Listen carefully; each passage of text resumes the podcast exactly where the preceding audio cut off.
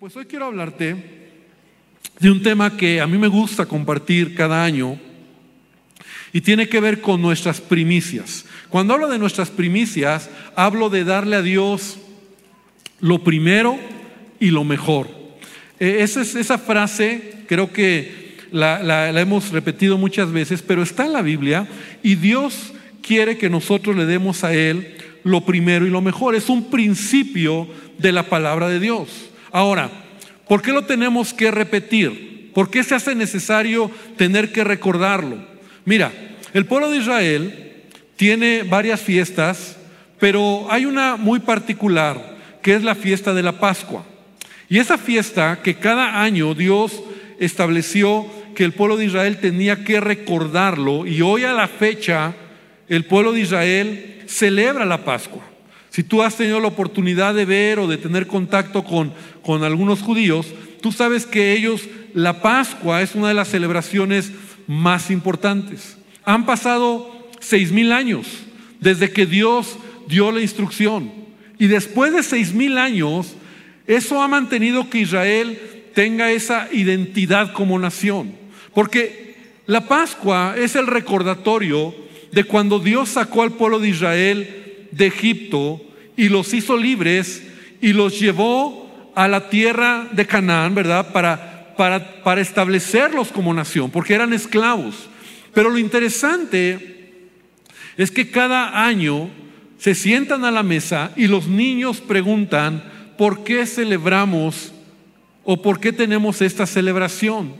Y los padres, los abuelos les recuerdan y les dicen como si fuera ayer, nosotros éramos esclavos, pero un día Dios nos liberó. Dios nos hizo libres. Ahora somos una nación que Dios formó, Dios nos ama. Y sí, es una, es una, es una fiesta pues religiosa, ¿no? Y, y todo lo que ellos hacen. Pero la realidad es que es bueno recordar, es bueno venir a la memoria por qué hacemos algunas cosas. Y, hoy quiero hablarte precisamente acerca de lo que es las primicias, de lo que es dar a Dios lo primero. Ahora, tenemos que irnos, y hoy quiero partir del libro de Génesis, porque en Génesis, ya lo he explicado en otras ocasiones, tú encuentras las primeras cosas. O sea, muy interesante cómo lo primero eh, tiene una línea en Génesis, y bueno, la Biblia realmente es la unicidad de la palabra de Dios, mucho de lo que está en Génesis, incluso lo encuentras en Apocalipsis, ¿no? Entonces, en Génesis encuentras eh, el primer pecado, ¿no? De la desobediencia, y en Apocalipsis tú vas a encontrar la redención del pecado, el primer Adán y el último Adán. El, el árbol de la vida que está en Génesis lo encuentras también en Apocalipsis. Y así tú te puedes ir, pero más allá, tú también puedes tener una línea de lo primero de las cosas y eso te va a dar mucha luz porque hay una línea en toda la Biblia sobre ello. Y eso es lo sobrenatural de la palabra de Dios cuando tú la estudias, que no hay una contradicción, sino que en el camino de la historia de la Biblia, de los libros, se va complementando y la revelación se va abriendo y vas entendiendo el carácter de Dios. Ahora, en Génesis entonces encontramos el primer momento donde unos hermanos ofrecen una ofrenda a Dios. Y yo creo que todos la han escuchado, la conocen, que está en el capítulo número 4 de Génesis. Quiero pedirte que abras tu Biblia ahí en Génesis capítulo 4, en el versículo número 3. Génesis 4, 3, que dice de la siguiente manera, y aconteció que andando el tiempo, o sea, pasando los meses o los años, que Caín trajo del fruto de la tierra, una ofrenda a Jehová. Y Abel trajo también de los primogénitos de sus ovejas, de lo más gordo de ellas. Y miró Jehová con agrado a Abel y a su ofrenda, pero no miró con agrado a Caín y a la ofrenda suya. Y se ensañó Caín en gran manera y decayó su semblante. Esta ofrenda que traen a Dios tanto Caín como Abel. Es la primera que encuentras en la Biblia. De hecho, es la primera ofrenda que hay en la Biblia. Ahora, yo creo que tanto Caín como Abel habían aprendido de sus padres, en este caso de Adán y Eva, cómo ofrecer una ofrenda a Dios. Pero hay una gran diferencia entre la ofrenda de Caín y la ofrenda de Abel. Y quiero que veamos varias cosas. Primero que nada, quiero que entendamos que este pasaje a veces lo usamos mucho para pedir dinero, no para traer la ofrenda. Pero hoy te quiero hablar más que entender la ofrenda como una ofrenda, lo que damos monetariamente, la Biblia dice que tú y yo somos o debemos ser como ofrenda grata al Señor. Nuestra vida representa esa ofrenda que tú y yo debemos de ofrecernos y darle a Dios lo mejor de nosotros, lo mejor de lo que somos y de lo que tenemos. Y debemos entender que Dios espera que tu vida, que lo que tú eres, lo que tú haces, realmente sea agradable al Señor. Ahora, una ofrenda, como lo puedes ver aquí, que trajo Caín y Abel, Abel no se separa la persona de lo que da. Es decir, Caín y Abel dieron una ofrenda. Uno trajo eh, el fruto de, de una cosecha, otro trajo animales, ¿verdad? Pero dice la palabra que Dios, cuando miró las ofrendas, dice, y miró Jehová con agrado a Abel y a su ofrenda. Y eso me llama la atención. Porque Abel es quien da la ofrenda, pero lo que Dios está mirando es a la persona, el corazón. Dios está mirando quién eres tú y lo que tú haces y cómo tú honras a Dios con lo que tú le entregas, con lo que tú le das, incluso con tu propia vida. Y entonces aquí hay una gran diferencia entre la ofrenda de Caín y la ofrenda de Abel. Una, Dios la vio con agrado y otra, Dios la vio con desagrado. Entonces, por principio, aquí estamos aprendiendo varias cosas. Es Dios quien pone las reglas.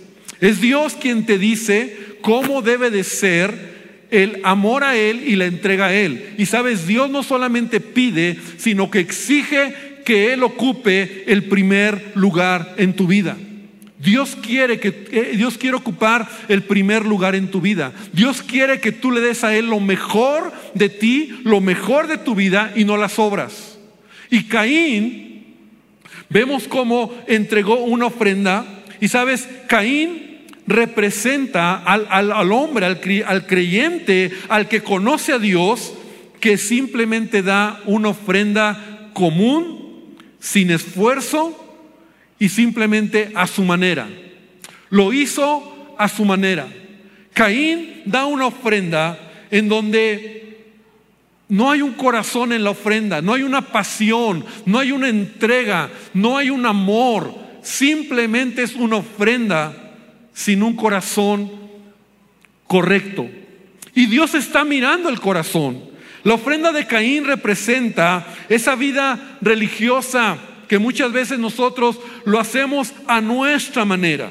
Es decir, una ofrenda sin pasión, sin obediencia, sin compromiso. Es la ofrenda de las multitudes que solo ven a Jesús de lejos y que dicen, yo lo voy a hacer a mi manera. Yo estoy seguro que Caín sabía cómo darle la mejor ofrenda a Dios. Y te voy a decir por qué. Porque si no, Dios no se hubiera disgustado. Hubiera sido injusto que Dios se disgustara de algo que Caín no sabía. ¿Estás de acuerdo conmigo? Entonces Dios está esperando que sus hijos le den lo mejor.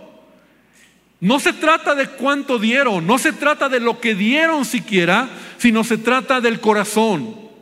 Tiene que ver con tu amor a Dios, tu pasión a Dios, tu entrega a Dios, que realmente a Él le puedas dar lo primero y lo mejor en tu vida en todo momento. Tiene que ver con que no es a tu manera. Yo me imagino que, que Caín, ¿verdad? Cuando dio la ofrenda dijo, ay, lo voy a hacer como yo quiero. Si yo sé cómo se tiene que hacer, pero no me importa, yo lo voy a hacer así. Si yo sé cómo se tiene que adorar, yo sé cómo se tiene que buscar, pero no me importa, yo lo voy a hacer. Y sabes qué? Caín es la clase de persona que hace su Dios a su manera. O sea, como yo lo quiero tener. Y cuando tú tienes ese Dios a tu manera, acabas teniendo un Dios que no va a bendecir tu vida, que no lo puede hacer, porque, sabes, Dios es específico en la manera en que quiere que le busquemos. ¿Te acuerdas cuando el pueblo de Israel va a, tomar la tierra prometida, Canaán? Y Josué está listo con todo Israel y está lista la siguiente generación para entrar. Y Dios les dice, yo estoy con ustedes, pero... Y ahí viene la línea que, tú, que, que quiero que veas. Dios le dice al pueblo de Israel, quiero que sepas algo. La primer ciudad que vas a derrotar, que es Jericó, todo lo que está ahí, todo es mío. Porque lo primero es para mí. Porque lo primero quiero que lo tomes. Todo lo que está dentro, toda la tierra que fluye leche y miel, yo te voy a bendecir que vivas ahí, pero lo primero es para mí. Y así dice el libro de Josué en el capítulo 6, en el versículo 19, dice, mas toda la plata y el oro y los utensilios de bronce y de hierro serán consagrados a Jehová y entrarán en el tesoro de Jehová. O sea, Dios le dice cómo. No es lo que el pueblo quiere, sino cómo Dios lo dice. Ahora, ¿qué sucedió? El pueblo de Israel ve la gran victoria, la gran bendición, y uno hombre, Acán, tomó algo de ahí. Y entonces más adelante en Éxodo 7:21 dice que entonces él dijo, pues bien los despojos, un manto babilónico bueno, 200 ciclos de plata, un lingote de oro que pesaba 50 ciclos, lo cual codicié, lo tomé y está escondido bajo tierra en medio de mi tienda y el dinero debajo de ello. Y tú conoces la historia de Acán o el final de Acán. Finalmente él cayó bajo maldición. Ahora, por causa de él todo el pueblo cayó bajo maldición en la segunda batalla, cuando pelearon con la segunda ciudad que perdieron la batalla. Porque no se trata de hacerlo a mi manera. Y Caín representa el hombre que ofrece a Dios algo a medias. Ofrece algo a Dios a su manera. Ofrece algo a Dios sin una pasión, sin una entrega. Simplemente es ese Dios que dice, bueno Dios, tú sabes, tú me conoces, tú conoces mi corazón y yo te entrego mi vida a medias. Y Dios dice, no, si me vas a dar algo, dalo todo.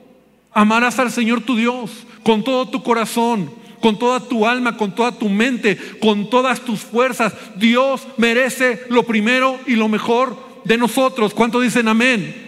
Y el pueblo de Israel muchas veces cayó en este, en este círculo, en este ciclo equivocado. Y creo que a veces a nosotros también nos sucede. Por eso me gusta hablar de primicias. Y cuando hablo de primicias, lo hablo para mí mismo. Porque a veces yo mismo puedo irme deslizando y, Dios sí, yo sé que es lo primero, pero, pero realmente es lo primero. Realmente le tengo a Él como lo primero en mi corazón. Y mira lo que dice Malaquías. Quiero que abras tu Biblia en Malaquías, en el capítulo 1. Y, en el versículo número 8 está antes de, es el último libro del Antiguo Testamento, pues, antes de Mateo, ¿no? El último libro del, antiguo es Malaquías, capítulo 1, versículo 8. Y Dios nuevamente está exhortando al pueblo y le dice, cuando ofrecéis el animal ciego para el sacrificio, ¿no es malo? Asimismo, cuando ofreces el cojo o el enfermo, ¿no es malo? Preséntalo pues a tu príncipe. ¿Acaso se agradará de ti o lo será acepto? Dice Jehová de los ejércitos, ahora pues orad por el favor de Dios para que tenga piedad de nosotros, pero ¿cómo puedes agradarle si haces estas cosas? Y como lo vamos a ver más adelante, Dios había establecido en la ley darle a Dios lo mejor. Pero ¿sabes lo que el pueblo hacía? Con todo su ganado que tenía, y cuando iban a presentar una ofrenda, encontraban al animalito más enfermo o al lastimado o al que ya se estaba muriendo y entonces tomaban ese y lo llevaban a sacrificar y le decían a Dios, Señor, esta es mi ofrenda. Y qué tremendo, Porque Dios está diciendo, a ver, o sea, examina tu corazón. Ahora, de nosotros no estamos hablando de animales, pero ¿cuál es nuestro corazón para, para darle a Él lo mejor? Y a veces, y, y, no lo digo por los que estamos aquí, porque los que estamos aquí ya llegamos, pero a veces hay personas que llegan a la iglesia y llegan hasta el final. Yo estoy casi acabando y van entrando, ¿no? Y yo digo, ¿cómo para qué vienes, no? O sea, ¿realmente vienes a buscar a Dios? ¿Realmente Dios es lo más importante? ¿O solo hemos cambiado de religión?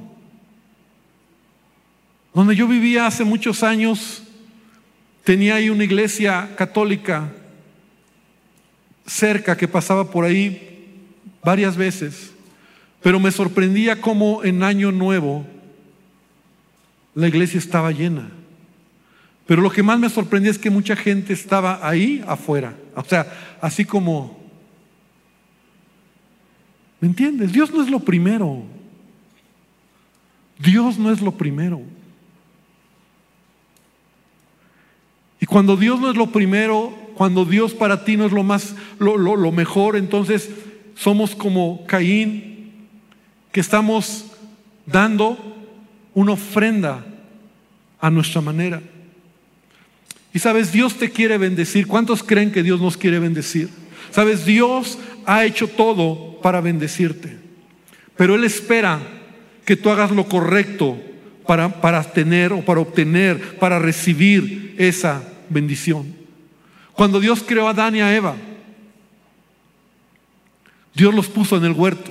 Y dice la palabra que los bendijo, tenían todo. Es más, estaban en un momento, en un, en un, en un lugar glorioso. La bendición de Dios estaba ahí. Pero mira lo que dice la palabra. Pero el Señor Dios les advirtió. Eso es Génesis 2.16. Puedes comer libremente del fruto de cualquier árbol del huerto, excepto del árbol del conocimiento del bien y del mal. Si comes de su fruto, sin duda morirás. Conoces la historia. Iglesia, Dios te da, Dios te bendice, pero hay cosas que no puedes tocar porque pertenecen a Él. Y cuando lo tomas o lo tocas sobre tu vida, hay maldición. Y ese es el principio de las primicias. Y ese es el principio de darle a Él lo primero y lo mejor. Dios dice, todo es tuyo, yo te bendigo, pero lo primero es para mí. Y así Dios lo había establecido. Sabes, cuando el pueblo de Israel sale de Egipto, y tú recuerdas la historia, la última plaga, ¿cuál fue? La muerte de los primogénitos. Todos los los niños, animales o adultos, ¿verdad? Todo primogénito que no estaba bajo esa, bajo esa casa que tenía sangre, ¿verdad? En, las dinteles, en los marcos de las puertas, iba a pasar el ángel de la muerte e iba a matar a todos los primogénitos. Y eso fue lo que hizo quebrar el corazón de Faraón. Dios mató a todos los primogénitos, menos a los que estaban resguardados en los hogares donde estaba esta marca de sangre. Pero cuando sale el pueblo de Israel, cuando ya se establecen, lo primero que Dios le dice al pueblo de Israel es, mis primogénitos, perdón, tus primogénitos, de tus hijos, de tus animales, todos los primogénitos me pertenecen a mí. O sea, no le está diciendo si quieres, si te gusta, si, si te parece. Es un principio, es el hilo que tú vas viendo a lo largo de la escritura, en donde, así como Abel, dice la palabra que él dio los primogénitos de sus ovejas y lo más saludable. Y esa es la diferencia entre traer una ofrenda, lo que tú quieres hacer, o la manera que Dios te lo pide cuando Él te dice, ponme en primer lugar en tu vida. Muchos dicen, a mi manera. Bueno, cada quien decide. Y, la, la pregunta es, ¿seremos como Abel o seremos como Caín? Cuando Dios le dice al pueblo de Israel, entonces todos los primogénitos de tus hijos, de tus animales, de tus cosechas, Todo lo primero es mío. O sea, indefectiblemente, no hay negociación. ¿Por qué? Porque Dios lo quiere, porque Dios es egoísta. No, hermano, se trata de ti, se trata de mí, se trata de que Dios le quiere recordar al pueblo de Israel que Él es lo primero y debe de ser lo primero para ellos. Y así dice en Éxodo 13, y Jehová habló a Moisés diciendo, conságrame a todo primogénito. Cualquiera que abre matriz entre los hijos de Israel, así de los hombres como de los animales, mío es. Y en Éxodo 23, 19, las primicias de los primeros frutos de tu tierra traerás a la casa de Jehová, tu Dios. Por eso, iglesia, en enero, nosotros hablamos de, dar lo primero a Dios, intencionalmente. Nuestro primer tiempo para ayunar. Y, y tomamos un tiempo para ayunar en este mes de enero. Lo que nosotros llamamos la adoración, nuestra primera adoración, 24-7, ¿verdad? Por siete días, de domingo a domingo, nosotros tenemos abierto este lugar para venir a adorar, a buscar a Dios ininterrumpidamente en cualquier hora del día o de la noche, porque queremos queremos meternos para para decirle, Señor, corrige mi corazón, Señor, que no se me olvide quién soy yo y necesito de ti. A lo mejor tú te has enfriado, a lo mejor tú estás lejos de Dios, a lo mejor hay algo que te ha hecho que dice ya no es lo mismo, por eso es bueno recordar y venir y decir, yo doy, Señor, mi primicia de mi adoración, mi tiempo de ayuno y mis primicias también de lo que tú me das. Es decir, damos lo primero a Él de todo lo que Él pone en nuestras manos. ¿Por qué? Porque de esa manera yo quiero recordar a mi corazón, recordar a mi vida, recordarme a mí que Dios merece lo mejor y lo primero en todo lo que soy y en todo lo que hago. La ofrenda no está separada de la persona, sino es el corazón lo que Dios está viendo. Y yo hoy puedo ver a muchos aquí, ¿verdad? Y pueden estar sentados. Y yo puedo decir, wow, qué bendición. Pero algunos, y no lo sé, pero algunos puede ser que estén aquí por fuerza, que estén aquí porque si no los castigan, porque si no los regañan, porque bueno, no había otra cosa que hacer. Y sabes qué? Dios está mirando el corazón.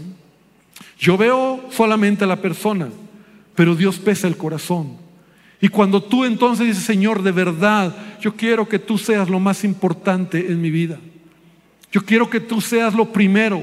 Señor, te entrego todo lo que soy. Que este año 2024, Padre, todo lo que soy, te quiero honrar con todo lo que hago en mi vida. Entonces estamos convirtiéndonos en hombres como Abel, que él le dio a Dios lo mejor de su de lo que tenía. Y volviendo al tema de, de los primogénitos, porque era muy interesante esta ley. Entonces Dios dice, todo hijo primogénito es mío.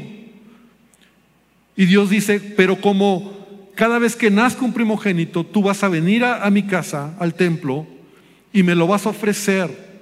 Y a cambio de él, me vas a dar una ofrenda para que no se te olvide que ese primogénito me pertenece. Ahora, si es un animal, el primogénito de tus ovejas, animales limpios, entonces ese animal tendrá que ser sacrificado, ofrecido en holocausto. No es tuyo. Pero si es un animal inmundo, como un caballo o un burro de tu primogénito, de tus animales, entonces tú vendrás y yo no lo puedo recibir en sacrificio, pero tú pondrás otro animal limpio que redimirá ese animal inmundo que es tu primogénito y tú te podrás quedar con él. Esa era la ley de los primogénitos. ¿Te acuerdas cuando José y María vinieron al templo a presentar a su primogénito Jesús? Esa era la ley. Y ellos traían una ofrenda, unos palominos, porque dependía de la economía, dependía de, los recursos de cada quien. Ellos trajeron una ofrenda a Dios en gratitud por su primogénito.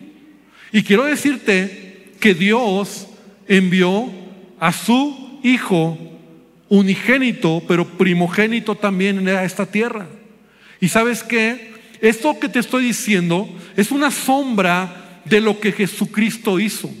Porque tú y yo, ¿quién se puede acercar a Dios? Dice la palabra que todos hemos pecado y estamos destituidos de la gloria de Dios. Digámoslo de esta manera, somos inmundos.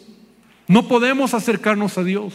Entonces, como el destino de nuestra vida era la muerte, la paga del pecado es la muerte, entonces Dios envió a su primogénito para que entonces Él, como el Cordero limpio, sin pecado y sin mancha, redimiera y muriera por nosotros para que tú y yo pudiéramos tener vida eterna. ¿Cuántos dicen amén a eso?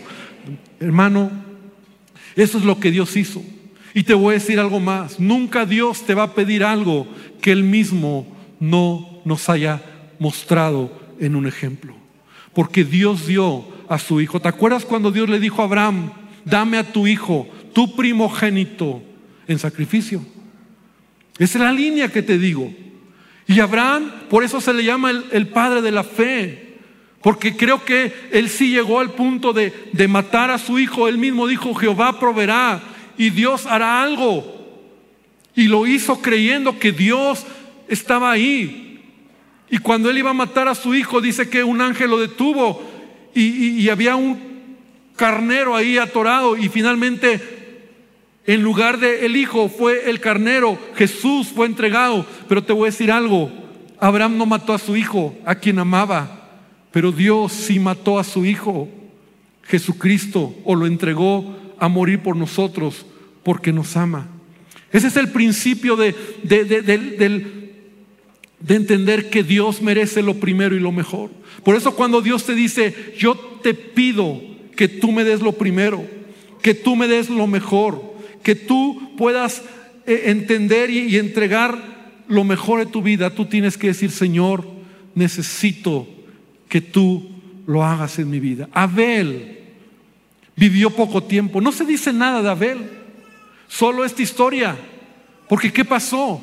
Abel fue muerto por Caín. Porque Caín se enojó. Porque Caín se molestó de que Dios no aceptó su ofrenda. O sea, el corazón de, de Caín era un mal corazón. Por eso te digo, tu corazón revela lo que haces, lo que te entregas, cuánto le das a Dios y Dios lo ve. Pero mira lo que dice la carta a los Hebreos en el capítulo 11, en el versículo número 4. Abre tu Biblia ahí en esa escritura.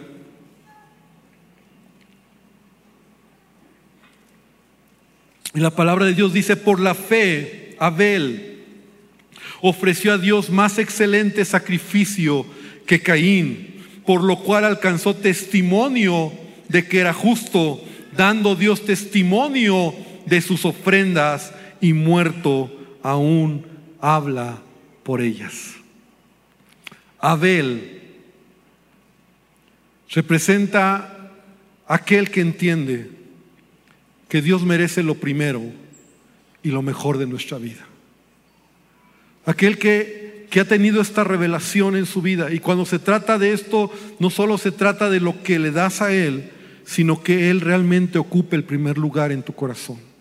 Que realmente tú digas, Señor, este año, Señor, en mi vida, yo quiero entregarte y darte todo lo que soy.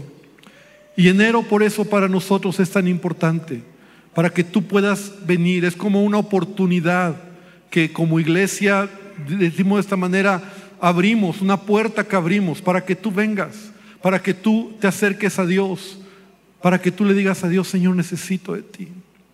Señor, creo que me he alejado. Señor, creo que las cosas no han estado bien.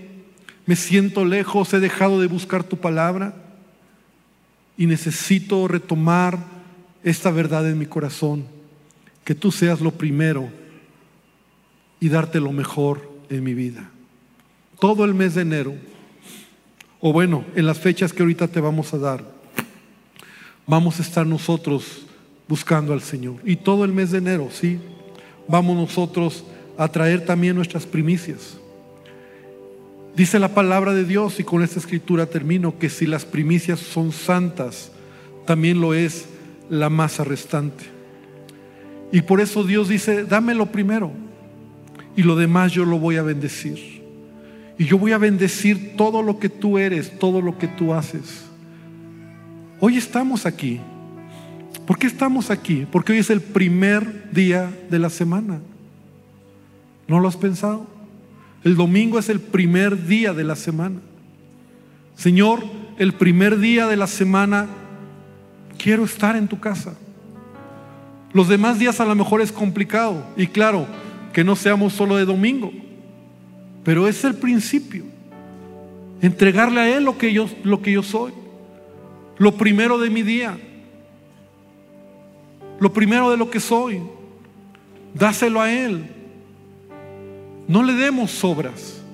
No seamos como traer el animal enfermo, mutilado, muerto casi, y eh, ahí te doy lo que me sobra, Señor. Pues ahí tú conoces mi corazón. No es así. Dios dice, conozco tu corazón y por eso no te puedo bendecir. Porque conozco tu corazón. No se trata de cantidad. No estaba mal que, que algunos han dicho que el punto es que Caín trajo fruto de la tierra y Abel trajo un animal en sacrificio. Y esa fue la, la razón. No, hermano, porque las ofrendas a Dios eran de fruto de la tierra y también de animales. Entonces las dos eran válidas.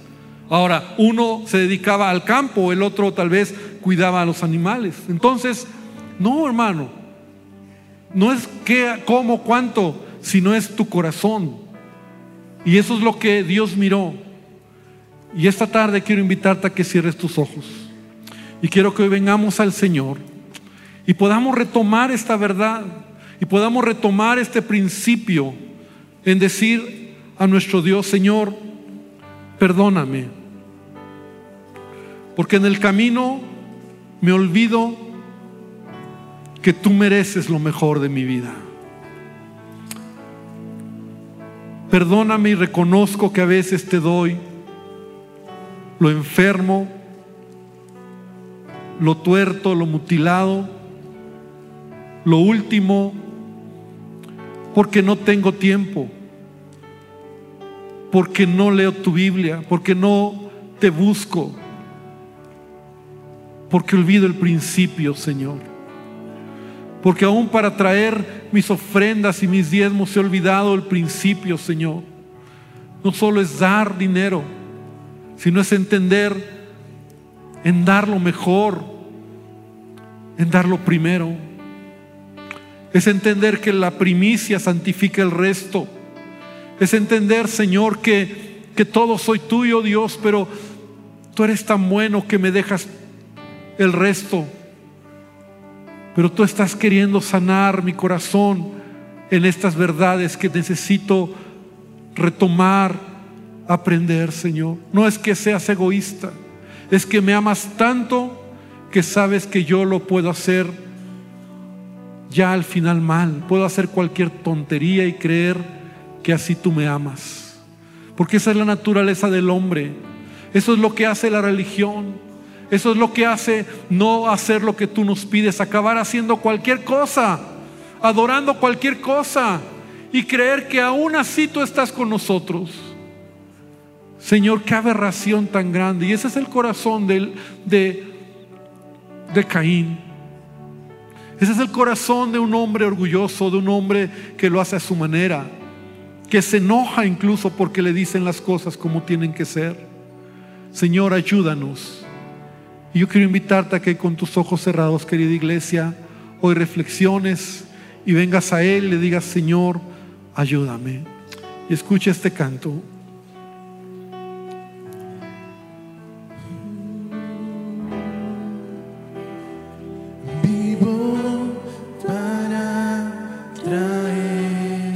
Al Señor.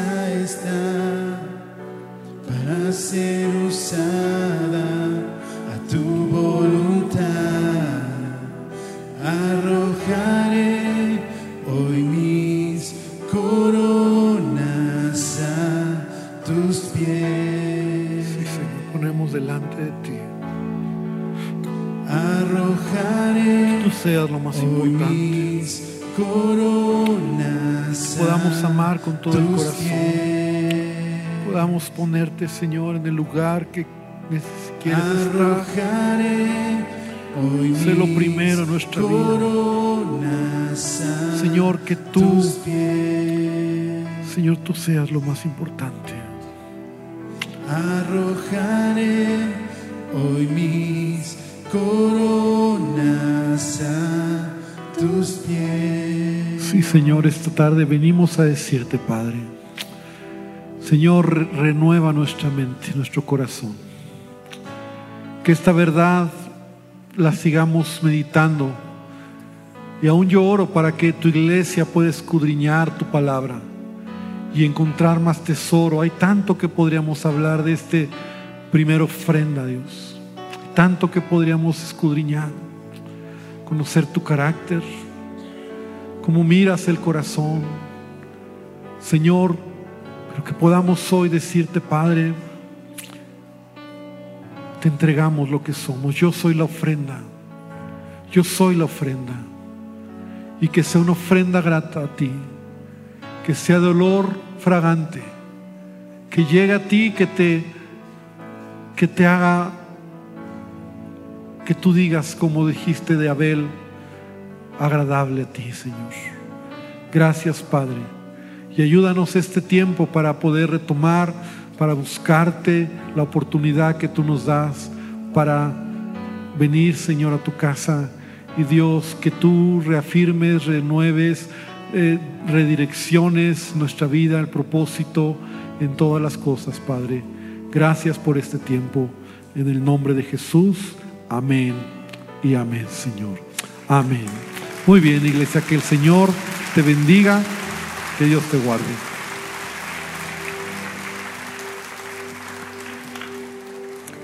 Muy bien, pues qué palabra tan preciosa para arrancar el año, tan llena de poder. Y venimos a nuestra sección, ¿qué te llevas? ¿Con qué te quedas? ¿Qué te, ¿Verdad? Lo que has guardado en el corazón para transformación de vida. Yo quiero compartir contigo qué es aquello que, que a mí me, me impactó de esta enseñanza.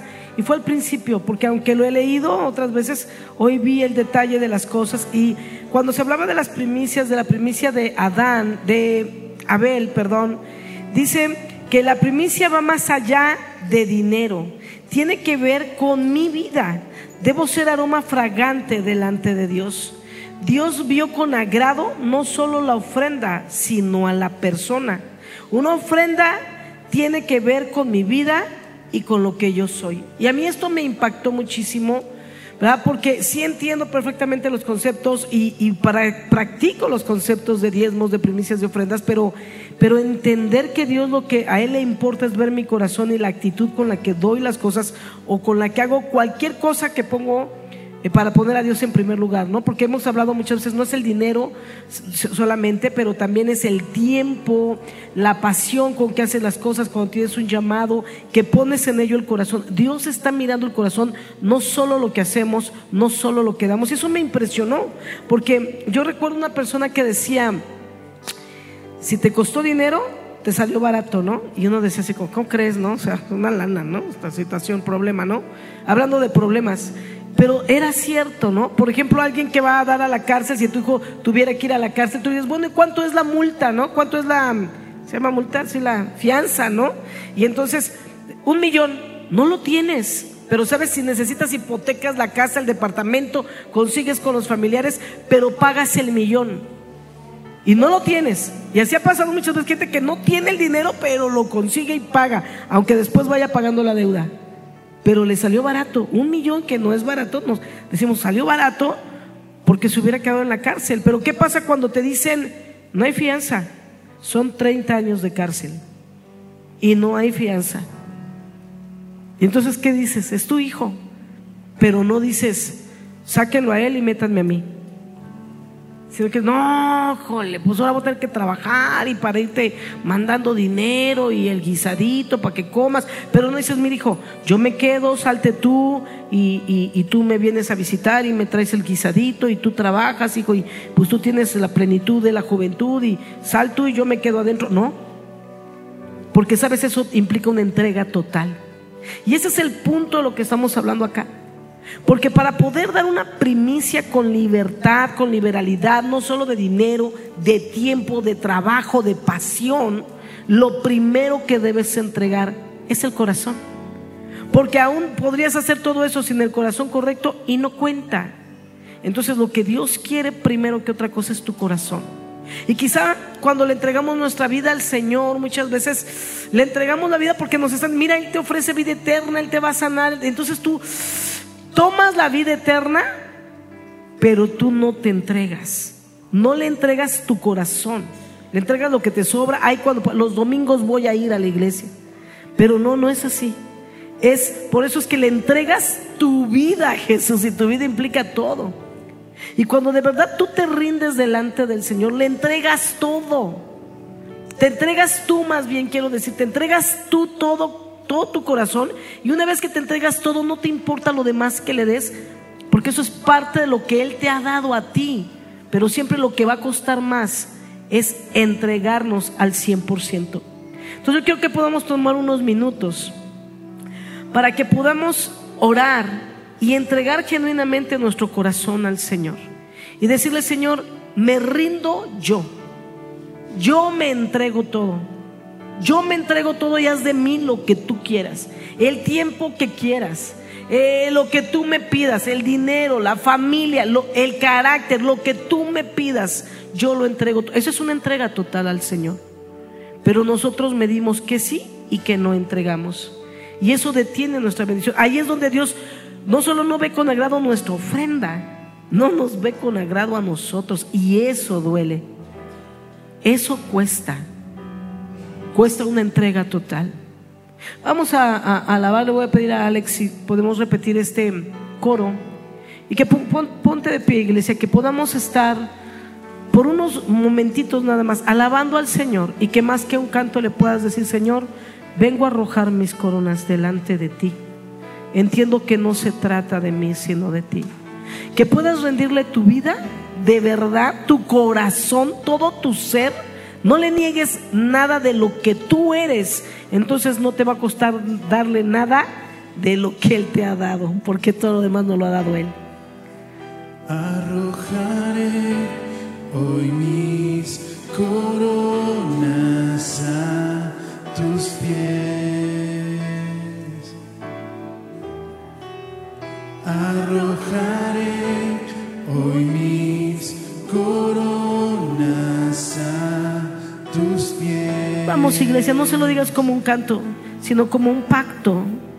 Arrojaré hoy mis coronas a tus pies. Arrojaré hoy mis coronas